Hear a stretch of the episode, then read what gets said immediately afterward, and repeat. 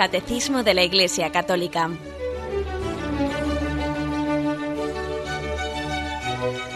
Un programa dirigido por Monseñor José Ignacio Munilla, Obispo de San Sebastián.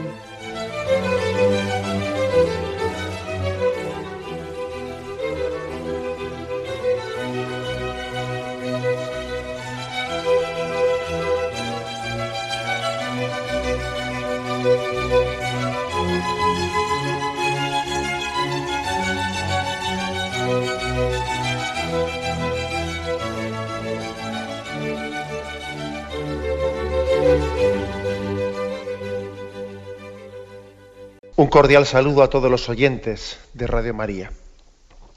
Un día más, con la gracia del Señor, vamos a proseguir el comentario del Catecismo de nuestra Madre la Iglesia. Comenzamos hoy con un artículo del Catecismo que tiene como título La moralidad de las pasiones. Y seguimos de esta manera, poco a poco, pues seguimos poniendo, introduciendo la parte de la moral del catecismo. Hemos hablado de la libertad del hombre, hemos hablado de el deseo de felicidad que tiene el hombre, hemos hablado de la dignidad de la persona humana. Ahora hablamos de la de las pasiones, ¿eh? qué son las pasiones y qué influjo tienen en la moralidad. Como veis, estamos poniendo las bases ¿eh? de entender un poco los elementos en base a los cuales pues, se va construyendo la moralidad. Bueno, pues ahora vamos a hablar de a partir del punto 1762. Y dice así este punto. La persona humana se ordena a la bienaventuranza por medio de sus actos deliberados. Las pasiones o sentimientos que experimenta pueden disponerla y contribuir a ello. Bueno, entonces sabemos que el destino del hombre es la felicidad, y además no una felicidad cualquiera, sino una felicidad eterna. El hombre está hecho, Dios ha creado al hombre para, vamos, poniendo en él una vocación a la eternidad, al cielo, y cualquier otra cosa que no sea eso no nos va a hacer felices, ¿no? El hombre únicamente va a ser plenamente saciado en esa bienaventuranza que Cristo nos ofrece, en la intimidad con Él en el cielo. Esa es nuestra, esa es nuestra meta. En la Sagrada Escritura, los Evangelios hablan claramente de que también en nuestro comportamiento moral, esa es una oferta ¿no? de Cristo, pero nuestro comportamiento moral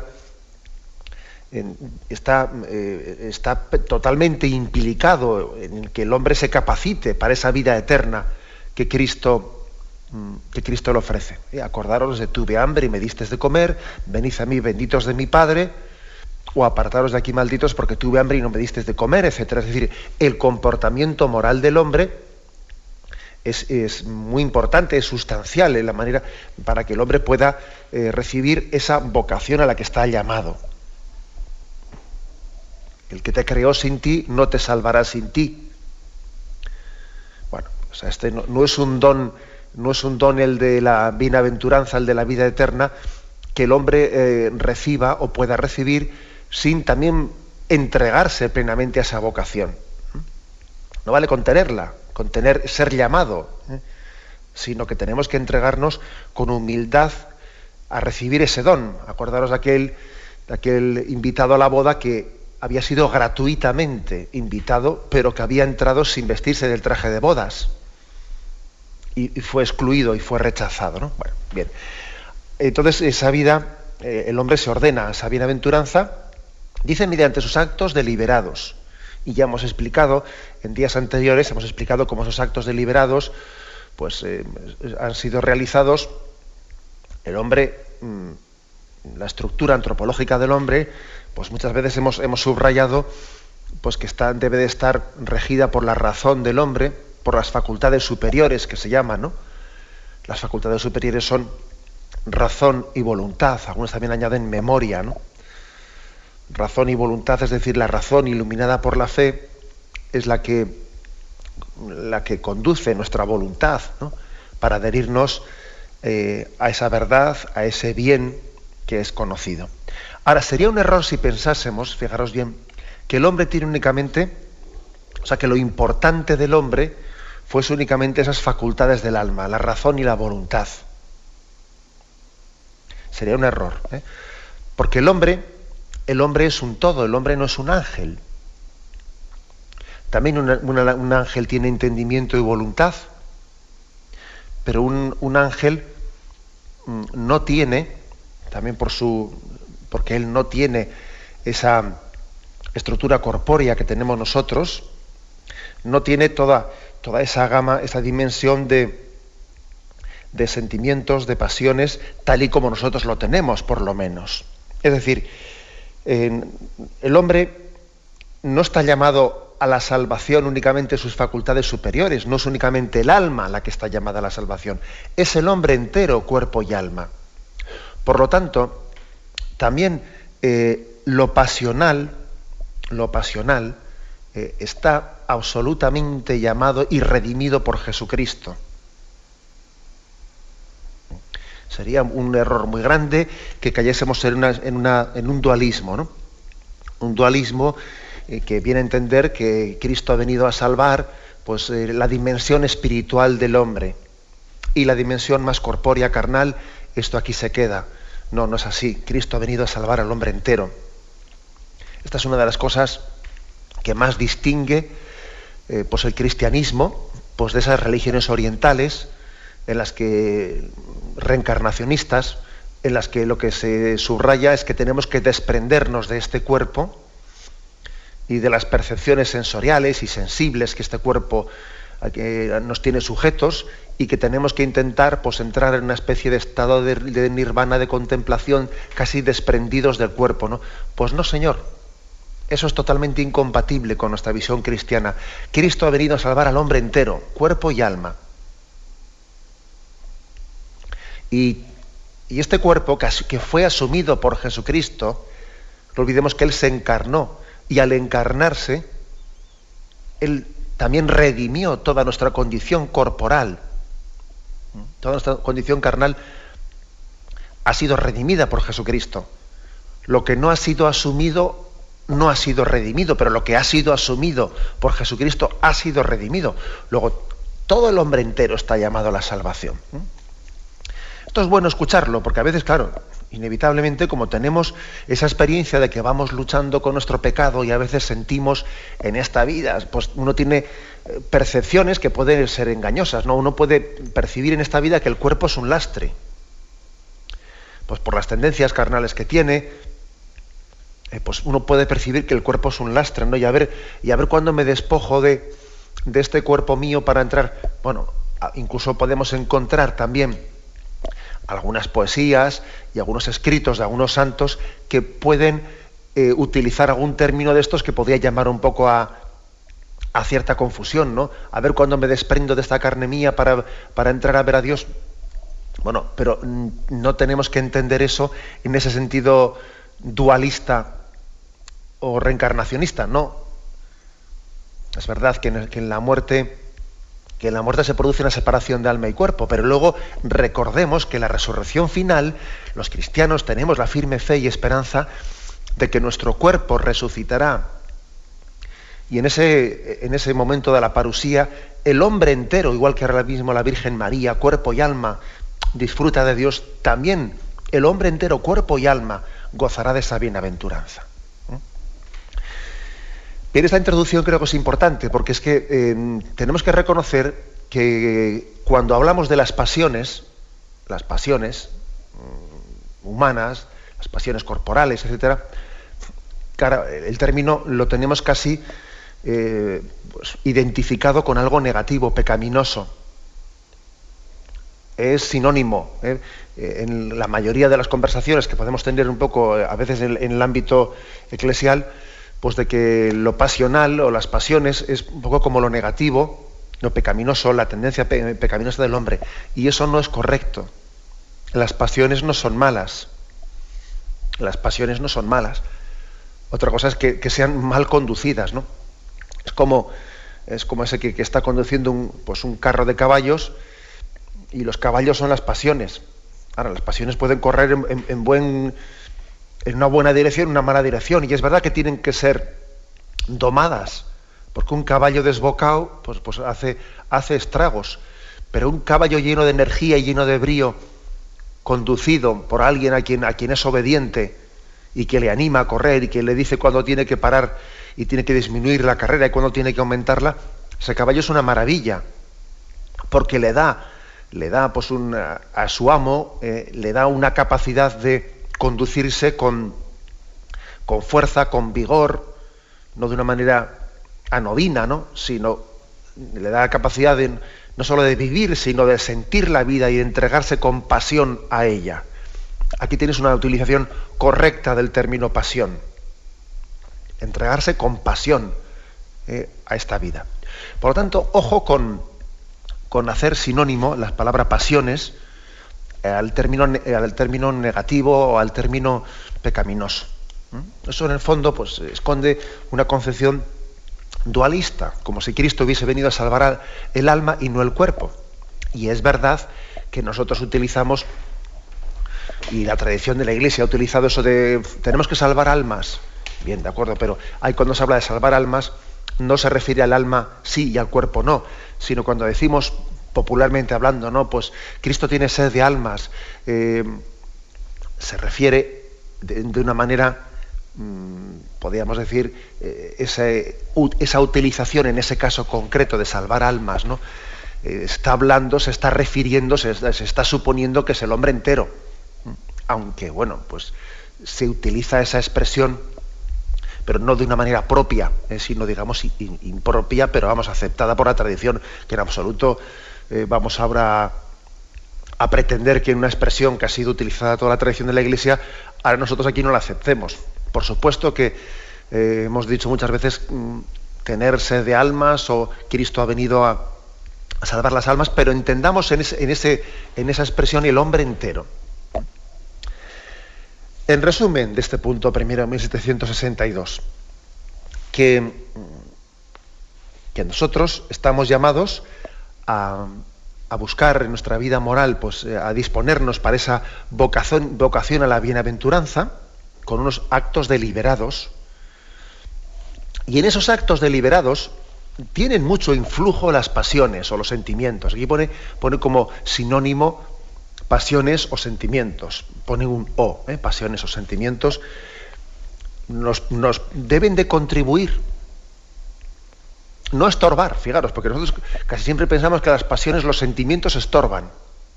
No, ojo, deben de contribuir están también llamados a ello, a ser redimidos eh, por Cristo y como he puesto ese ejemplo antes de, ese carro que, mm, que, es conducido, ¿no? Que es, bueno, no es, no es conducido por las pasiones, es conducido por el que lleva las riendas. Pero es verdad que es tirado. El carro es tirado por los caballos, pero no es conducido por los caballos, es conducido por quien lleva las riendas. Quizás el problema está en que a veces son los caballos los que conducen, no son los que tiran, sino los que conducen. Y eso está mal. Los caballos deben de tirar, pero la persona, a voluntad, la razón, debe de llevar las riendas, debe de conducir, que no es lo mismo tirar del carro que conducir el carro. Bueno, pues hecha esta distinción, uno puede entender por qué aquí este punto dice, ojo, las pasiones, los sentimientos, nos deben de disponer y deben de contribuir fuertemente pues, para poder alcanzar esa bienaventuranza. Es más, sin ellos no, sin ellos no se podría. Sin ellos no se podría. ¿eh? Es como que, siguiendo ese ejemplo que he puesto, que todo ejemplo, pues también hay que entenderlo con un poco de misericordia, como digo yo, pero siguiendo ese ejemplo, uno puede tener pues un chofer, ¿eh? pues un conductor de una auriga, ¿eh? pues magnífico, sí, sí, magnífico, pero como no tengas caballos que tiren, ahí, ahí te quedas quieto, ¿eh? Allí te quedas quieto. O sea, hace falta, claro, unos buenos caballos para tirar del carro y luego alguien que sepa conducirlos, ¿no? Y sepa domarlos, domarlos. Pues bien, tenemos un momento de reflexión y continuaremos enseguida.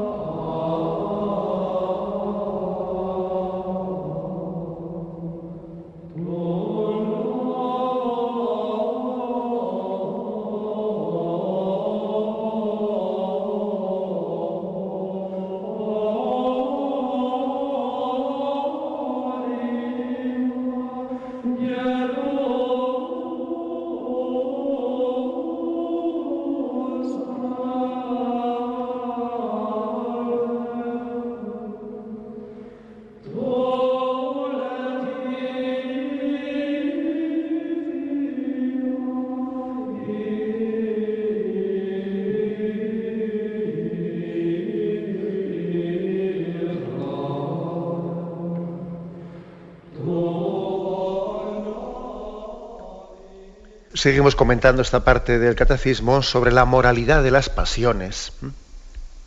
El punto 1763 dice así, el término pasiones pertenece al patrimonio del pensamiento cristiano. ¿Qué quiere decir esta expresión? Luego continuamos el punto. Que pertenece al patrimonio. Pues quiere decir que, pues que ha sido el propio cristianismo quien en su reflexión pues ha llegado a entender, ha llegado a elaborar ese concepto. Esto ha ocurrido muchas veces. ¿eh? hay que decir que ha sido el cristianismo a veces el que, el que pensando, ¿no? repensando, pues desde, desde la luz de la revelación, pues ha llegado a elaborar conceptos que la filosofía no era capaz, o sea, no fue capaz de elaborar. O sea, el cristianismo ha hecho también filosofía, el cristianismo también ha hecho antropología. Por ejemplo, también el concepto de persona. El concepto de persona eso nosotros entendemos, ¿no? Distinguimos naturaleza y persona. Eso el cristianismo ayudó grandísimamente a clarificar esos conceptos, ¿no? Desde la reflexión religiosa o dogmática que supone, eh, por, por, ejemplo, la Trinidad, el haber entendido que hay tres personas en una sola naturaleza, en Dios, ¿no? O en Jesucristo, una sola persona y dos naturalezas, la humana y la divina. Es decir, forma parte del patrimonio del cristianismo que nosotros hemos ayudado mucho, el cristianismo ha ayudado a que la filosofía también entienda qué es persona, qué es naturaleza, qué son pasiones, etc. Y así, gracias también a la historia del cristianismo, hoy en día muchos filósofos, incluso cuando no están hablando para nada de cuestiones religiosas, utilizan términos que han sido elaborados por el cristianismo, como el término de pasiones o utilizan términos que han sido muy clarificados por el cristianismo, ¿no? Como ese término que he dicho de persona o naturaleza, etcétera. Bueno, pues esto, esto aquí lo dice de pasada este punto del catecismo. ¿eh? El término pasiones pertenece al patrimonio del pensamiento cristiano. Fue elaborado por el cristianismo. Hoy en día, sin embargo, lo utilizan muchas personas que no son cristianas o en contextos no religiosos, pero fue elaborado por el cristianismo. Y continúa los sentimientos o pasiones designan las emociones o impulsos de la sensibilidad que inclinan a obrar o a no obrar en razón de lo que es sentido o imaginado como bueno o como malo. Bueno, es decir, que, que no, existe, no existe únicamente una razón y una voluntad, así, a ver si me explico yo un poco con términos sencillos, a palo seco, eh, como si hubiese eh, pues una, una, frontera, una frontera que dice hasta aquí llega la voluntad y a partir de aquí ya eh, está tota-, totalmente integrado, está totalmente fundido. El hombre, el hombre es una, una unidad sustancial de cuerpo y alma. Entonces, aquí lo que viene a decir es que mm, el ideal nuestro, nuestro ideal, no es únicamente una, una voluntad, una voluntad seca, no, sino que es una voluntad que tenga afecto. Dice Santo Tomás de Aquino en la Suma Teológica que el ideal del cristiano es una, una caridad, una voluntad afectuosa. El afecto de la caridad, el afecto de la voluntad. Eh, entonces supone que esa, que esa voluntad debe de tener pasión debe de tener pasiones. Que luego, como he dicho, hay que, hay que distinguir dentro de las pasiones qué es lo positivo, sí, de acuerdo, pero, pero la voluntad debe de, ser afectuosa. Por eso, fijaros, aquí dice, los sentimientos o pasiones designan las emociones e impulsos de la sensibilidad que inclinan a obrar.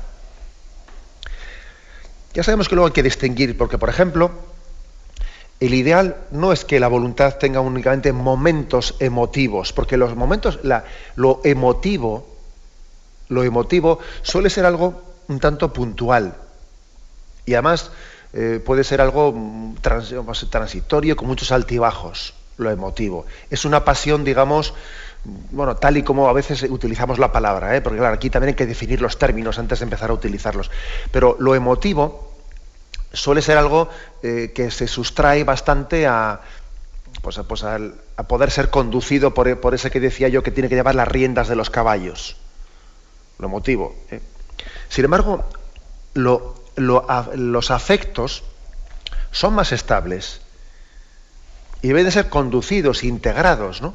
Integrados en esa, en esa voluntad que, como digo, la, nuestro ideal no es únicamente el tener una voluntad fuerte, no, no, afectuosa también, afectuosa. ¿Eh? Porque es que de lo contrario estaríamos, eh, estaríamos oponiendo las facultades ¿no? superiores de razón y voluntad sin integrarlas plenamente eh, en todo nuestro, en todo el, el, mundo sensitivo del hombre. Y tiene que estar integrado una cosa y la otra. Nuestro ideal es, por lo tanto, la voluntad iluminada por la razón, pero afectuosa, llena de pasiones, ¿no? que buscan el bien y la belleza. Bueno, fijaros que dice aquí los sentimientos, las pasiones designan los impulsos que inclinan a obrar. Dice que inclinan, no dice que obligan a obrar, porque es verdad, o sea, es decir, eh, los sentimientos, las pasiones, inclinan, mm, pero no obligan. Al final es el hombre el que tiene que hacer, el que tiene que decidir en base a su razón y a su voluntad. Es malo.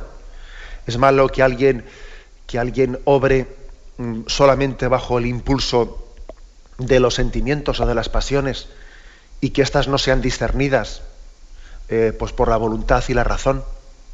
Deben de inclinarnos, pero no deben de obligarnos mal asunto. ¿eh? Es cuando, cuando los caballos que he puesto eh, pues, antes el ejemplo, no solo tiran del carro, sino que lo conducen. Y no es el, ¿eh? el conductor el que, el que está llevando ese carro, sino que es, no, mal asunto. Inclinan, no dice conducen, dice inclinan a obrar o a no obrar. Y lo hacen en función de lo que sienten como bueno o como malo. Es decir, los sentimientos también tienen sus, tienen sus eh, permitidme la expresión, tiene sus razones.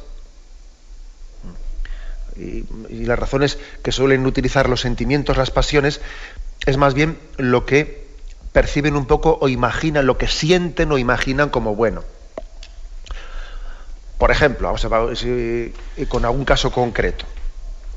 Bueno, pues imaginaros que una persona eh, alguien se acerca y entonces yo, yo tengo hacia él un cariño, un cariño que me inclina, un afecto que me inclina a obrar y a hacer un favor concreto a esa persona. Igual, eh, pues yo estoy, estoy obrando, mm, pues no únicamente por motivos de justicia, de razón o de voluntad, sino, no, pues sino porque yo percibo que, que esa persona, pues no sé, la veo, la veo débil, la veo humilde, y tengo una inclinación acercarme a ayudarla. ¿Mm? No tanto igual porque yo eh, lo tenga así como racionalmente, no, no sino que es un argumento, o sea, una inclinación más basada en, una, en un sentimiento hacia esa persona y me inclino a ayudarla. ¿Eso es bueno? Sí, claro que es bueno. Ahora, también es cierto que eso tiene que ser después discernido, ¿eh? discernido pues por la voluntad y por la razón. No vaya a ser que si únicamente me estoy inclinando por un argumento de sensibilidad hacia esa, persona, sin más discernimiento, pues entonces yo igual haga muchos agravios comparativos y a esa persona, pues porque tengo hacia ella un sentimiento de cariño, me vuelco en ella y estoy olvidando a otras personas y dejándolas colgadas porque a otras personas no siento no siento hacia ellas ese grado de cariño o de simpatía hacia ellas. ¿Eh? ¿Me entendéis? Este ejemplo concreto que he puesto. Es decir, está bien que los sentimientos te inclinen eh, a, obrar de una serie de forma, pero mm, eres tú luego el que con la razón y la voluntad tienes que mm, discernir y también y, ordenar esos sentimientos, porque de lo contrario podías actuar, como se dice popularmente, pues por filias o por fobias y al que me cae simpático me, vuelvo, me vuelco totalmente con él y al que me cae antipático no le aguanto ni una. ¿Mm? Malo es la persona que, que, no tiene afectos, que tiene una voluntad eh, seca y distante, ¿no?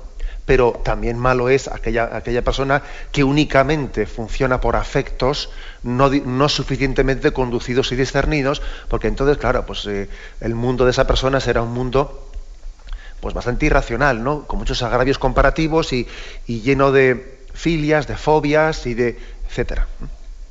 Bien, es un caso concreto en el que yo creo que entendemos, ¿no? De cómo, de cómo mm, nosotros tenemos que mm, obrar, sí, por la inclinación eh, de, los, de, los, de la sensibilidad, pero al mismo tiempo esa sensibilidad debe de estar sometida a ese discernimiento del cual hablábamos. Bien, hacemos en este momento un alto y continuaremos enseguida.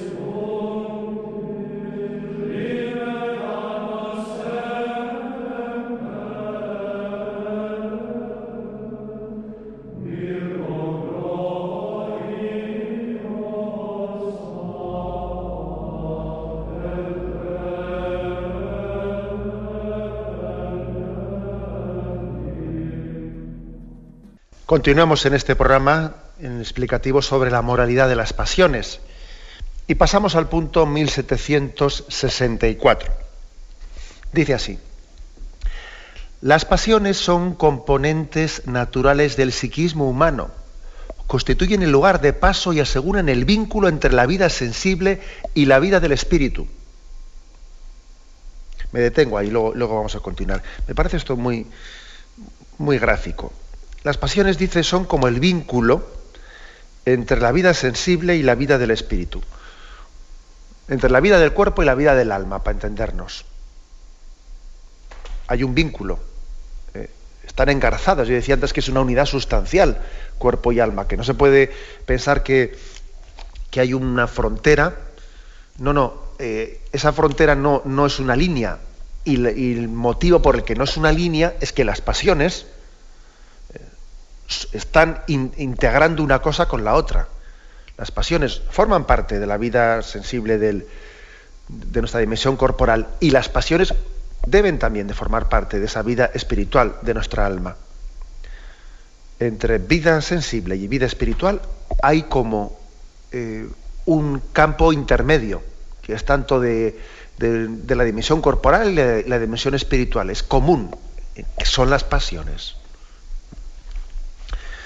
Esto mm, un poco pues, llevado a un, caso, a algo comparativo, porque siempre esto también ayuda a entender las cosas. ¿Los animales tienen pasiones? La respuesta es bastante clara, no. Un animal no tiene pasiones, tiene únicamente una vida sensible. Tiene una vida sensible, es decir, pero no tiene esa, pasión, por lo menos en el sentido humano. Si luego hablamos de otros sentidos, de otros sentidos más eh, eh, ampliados, bueno, pues de acuerdo, pero no en ese sentido humano. Porque también las pasiones, mm, tal y como nosotros las entendemos, son también eh, racionales o son racionalizables. Los animales se mueven a un nivel instintivo y por lo tanto no necesitan ese vínculo entre lo, entre lo instintivo y lo espiritual, que es la pasión, el sentimiento. No, el animal se mueve más a un nivel sensible e instintivo. Y dice, continúa este punto, nuestro Señor señala al corazón del hombre como la fuente de donde brota el movimiento de las pasiones. Lógicamente el corazón es aquí entendido pues de una manera simbólica. ¿eh? Nuestro Señor señala el corazón del hombre como la fuente de donde brota el movimiento de las pasiones. ¿Por qué el corazón ha sido elegido como, como, este símbolo de lo interior del hombre? Del, corazón brotan. ¿eh? ¿Por qué ha sido elegido eso? Pues yo me imagino que es pues por el hecho de que, primero porque es el órgano desde muy interior y básico desde el que se envía, eh, desde que se envía. Es verdad que hoy en día conocemos desde la, vamos, pues desde la medicina y la biología mucho más desarrollada, que en el fondo es el cerebro es desde donde se envían todas las órdenes, ¿no? Pero es cierto que el corazón es el lugar central, un poco desde el que se está también dando vida con, con el envío de la sangre a todo el cuerpo. Y yo me imagino que también el hecho de que cuando, por ejemplo, alguien tiene una emoción, le late el corazón más deprisa. Y esa emoción hace que el latido del corazón eh, se acompase ¿no? al, momento tranquilo al momento más, agitado. Me imagino que puede ser también una de las causas por las que se ha hablado tradicionalmente del corazón, se le ha apropiado la imagen, el símbolo, eh, de que el corazón es como la imagen del hombre, de ese hombre interior, de donde nacen las pasiones. que evidentemente mm, es un símbolo, ¿eh? es un símbolo, pero tiene sus, sus, ese, símbolo ha sido elegido en base a estas causas, ¿no? Me imagino el hecho de que el corazón, eh, cuando tenemos sentimientos, pues se, se acompasa, etcétera. Aunque hoy en día bien sabemos que es desde la mente, desde el cerebro, desde donde se envían las órdenes. Pero bueno, mm, es sencillamente la explicación de por qué se eligió ese símbolo. Bueno, pues eh, dice ¿no? el catecismo, nuestro Señor señala al corazón del hombre como la fuente de donde brota el movimiento de las pasiones. Marcos 7:21. Dice, porque de dentro del corazón de los hombres salen las intenciones malas. ¿Mm? O sea, aquí está hablando de pasiones en el término, o sea, pasiones mal conducidas. ¿Mm? El sentido negativo de las pasiones, ¿no? digamos el caballo mal conducido O, o, no conducido por el, pues por quien, quien tiene que guiarlo. Repito el, versículo, 7.21 Marcos. Porque de dentro del corazón de los hombres salen las inclinaciones malas, fornicaciones, robos, asesinatos, adulterios, avaricias, maldades, fraude, libertinaje, envidia, injuria, insolencia, insensatez. Todas, eh, todas estas perversidades salen de dentro y contaminan al hombre.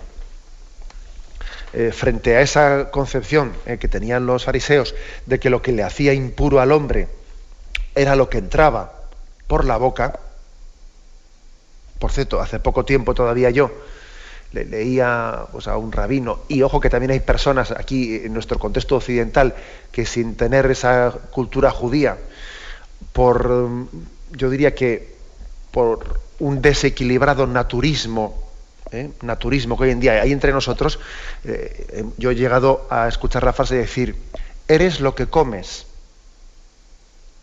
Eres lo que comes, como diciendo al hombre lo que, lo que le hace bien o lo que le hace mal, lo que le hace puro, lo que le hace impuro es lo que entra por la boca. Eres lo que comes. No, no, Jesús rechazó tal cosa. No es lo que entra por la boca lo que hace impuro al hombre. Lo que hace impuro al hombre es lo que sale de su corazón. Es decir, las, las pasiones, Em, afectadas, tocadas, corrompidas por el pecado, no abiertas a la redención de Cristo, no conducidas, ¿no? No conducidas adecuadamente, ¿no? Pues por la, por la voluntad, iluminadas por la razón, eso es lo que hace, hace impuro al hombre, lo que hace malo al hombre. Habla pues del corazón, del interior del hombre como la, sede de donde, donde, están las, donde están las pasiones, para bien y para mal. ¿eh? Aquí el catecismo nos remite a un punto 368, ¿eh? donde allí decía, la tradición espiritual de la Iglesia también presenta el corazón en su sentido bíblico. Hay un sentido bíblico, ¿no? Que es lo más profundo del ser. Ahí es un, término que se ha tomado de Jeremías 31-33. Donde la persona se decide o no por Dios. ¿eh? Es en, ese mundo interior en el que el hombre está optando. ¿eh? Allí tiene sus, tiene sus sentimientos, es una especie de eh, lugar de encuentro entre sentimientos, pasiones, sentimientos, lo utilizo de una manera indistinta, una cosa u otra, entre también la voluntad, la razón, y es el momento en el que el hombre se decide de una manera u otra.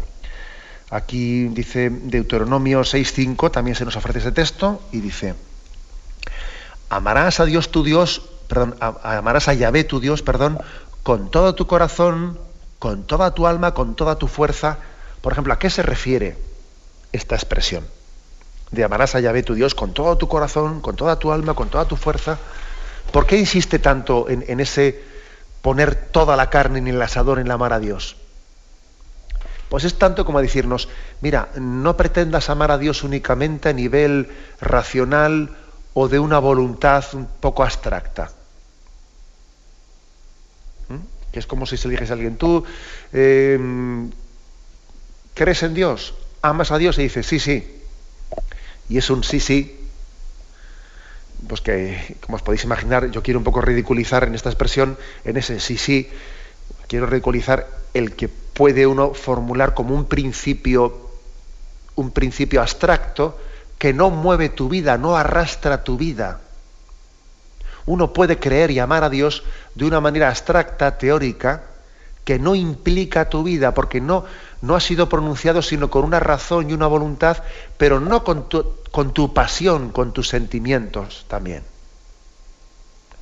Cuando la palabra de Dios formuló esto con estos términos, ¿no? Amarás a Yahvé, tu Dios, con todo tu corazón, con toda tu alma, con toda tu fuerza.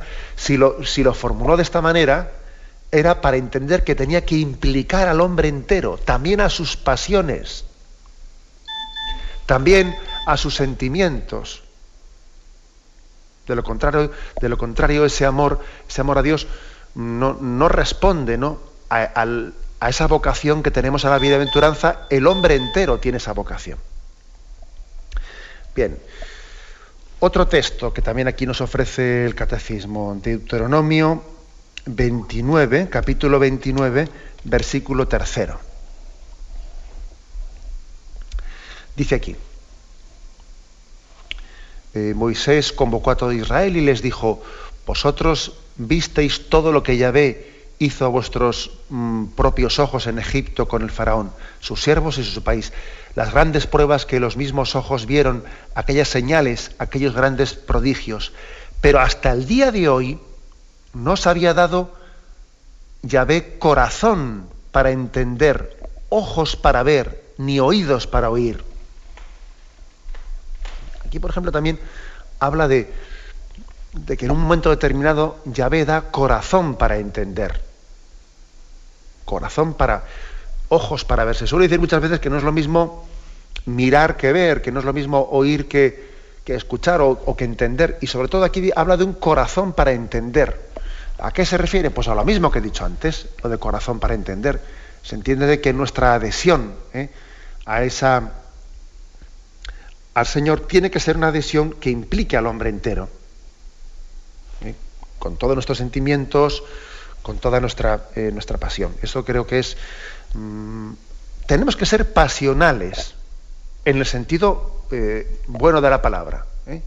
Sentido bueno de la palabra. Y, lo cual al hombre le, llena de fuerza, le llena de energía, y le llena de, entusiasmo, le llena de vitalidad. ¿no? Es toda una, una fuente ¿no?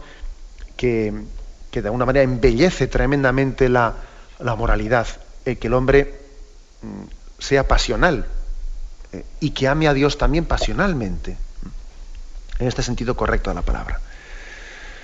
Bueno, pues entonces aquí eh, me quedo en esto, insistiendo en que es en, el, en lo profundo del ser eh, donde tiene lugar esa, esa opción, en la que se integra no únicamente razón y voluntad, también se integra las pasiones, que están de alguna manera, por lo tanto, reconduciendo lo instintivo del hombre. Las pasiones están eh, conduciendo, reconduciendo lo instintivo y, poniéndolo eh, al servicio, al servicio de esa mm, voluntad afectuosa, iluminada por la razón, movida por la razón e iluminada también por la fe. Bien, lo dejamos aquí. Me despido con la bendición de Dios Todopoderoso. Padre, Hijo y Espíritu Santo descienda sobre vosotros. Alabado sea Jesucristo.